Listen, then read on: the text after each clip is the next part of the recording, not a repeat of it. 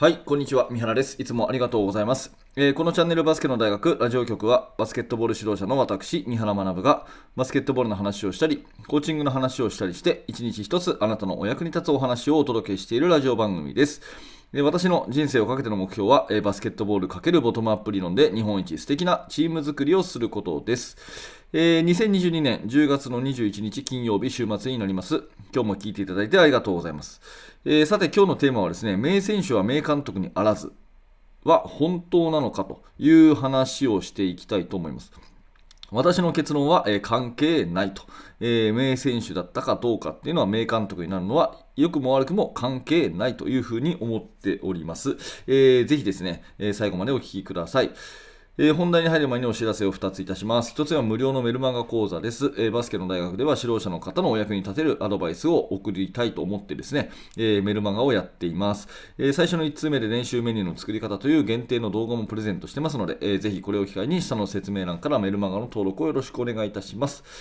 えそれともう一つは YouTube メンバーシップのお知らせです。えメンバーシップ、え今週すごく入っていただいた方が増えてありがとうございます。えーと、メンバーシップの方ではですね、週に2本、だいたい30分ぐらいの、最近はもう40分近くになっているのが多いんですけど、えー、特別な動画講義を配信しております。あなたの悩みに丁寧に動画で答えるということもやっていまして、え先ほどその収録をしたところです。えー、ぜひ興味のある方は YouTube メンバーシップ、下の説明欄から、えー、クリックしてみてください。よろしくお願いいたします。はい、ということで、えー、今日のテーマ、名選手は名監督にあらずという、まあこれよく聞く話ですよね。ただですね、えー、私はこれ、まあ、関係ないと思っていて、えー、いい選手がいい監督になる可能性は十分にあるというふうに思ってるんですね。で、なんでこの話しようかと思うとですね、あの先日、おとといかな、W リーグ、女子のね、最高峰の W リーグが開幕したじゃないですか。で、テレビでね、JX 対トヨタ自動車を見ていたんですけれども、トヨタ自動車ですよ。トヨタ自動車は、えー、今年からあの、かの有名な大賀優子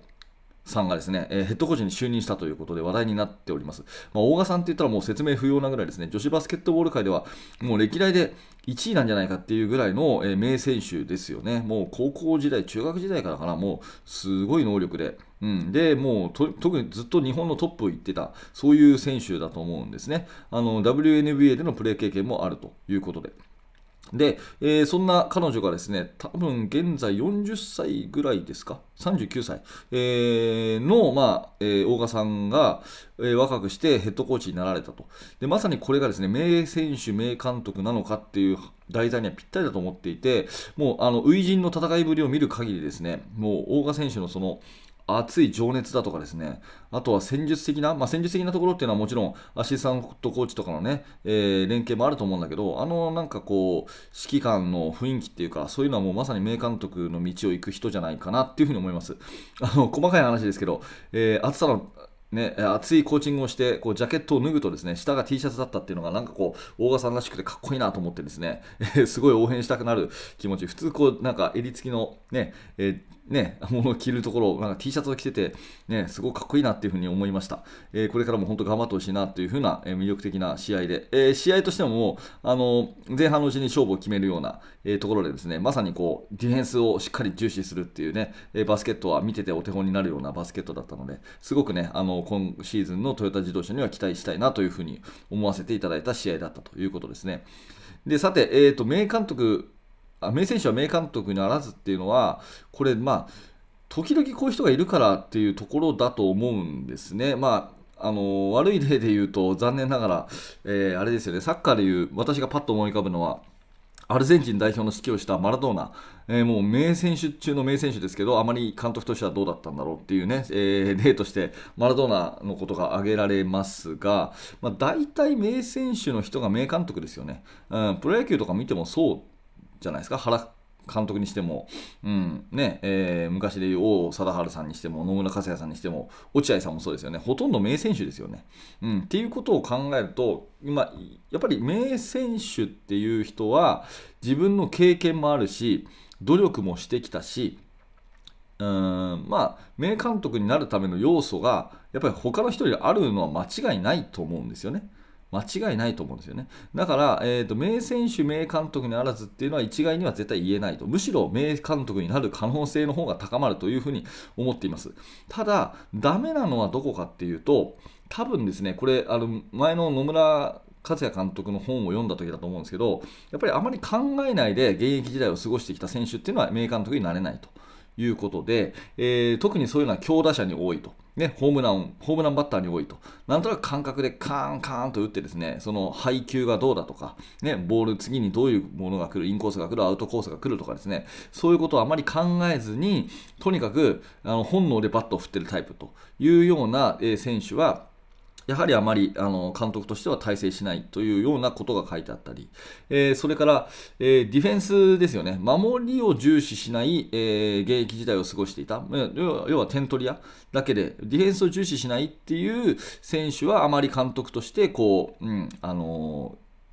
まあ、体制しないっていうようなところが野村さんの本には書いてあった気がします。まあ、そこに言うとね、あのご自身がキャッチャーだったと思うので、えー、そういったポジショントークもあるのかななんて思いながら、でも確かにそうだなと。やっぱり論理的に考えない、えー、プレーを、えー、なんとなくやってる。っていう選手だったり、あとはね、あのディフェンスはやっぱり頑張れないっていうことは、バスケットボールのね、えー、その指導っていう意味では、やっぱりディフェンスの指導ってすごく重要ですから、そういった面では、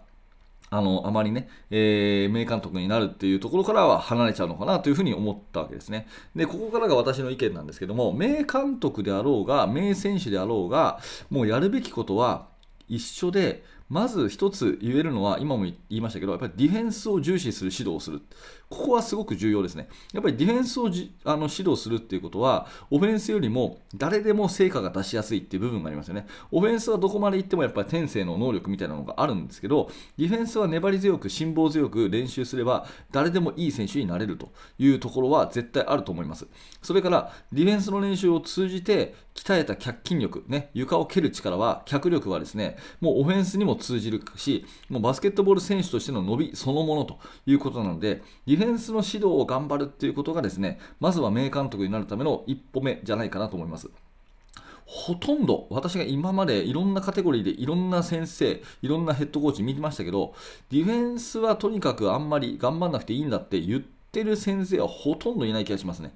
うん、ディフェンス練習をあんまりやらない先生はいます。うん、ただ、ディフェンスを教えてない先生はあんまりいませんね。うんあんまりこう細かいフットワーク練習とかしない先生はいっぱいいますけど、でも、やっぱそういう先生ほどディフェンスの戦術指導に長けてたりとか、そういうふうにしますんで、ディフェンスを重視しないっていう人はあんまりいないのかなというふうに思います。それと、えー、やっぱデータをしっかり取るっていうところですかね。データをしっかり取る。データをしっかり取って、え、数字でものを見て指導に生かしていくっていう習慣のある人っていうのは、やっぱりいい監督になる。そういう人ってやっぱブレないですよね。うん、あの数値の基準があって、例えば私がよく言うね、えー、シュートの確率、フィールドゴールは40%が1つの境目だよとかですね、えー、そういうようなところだとか、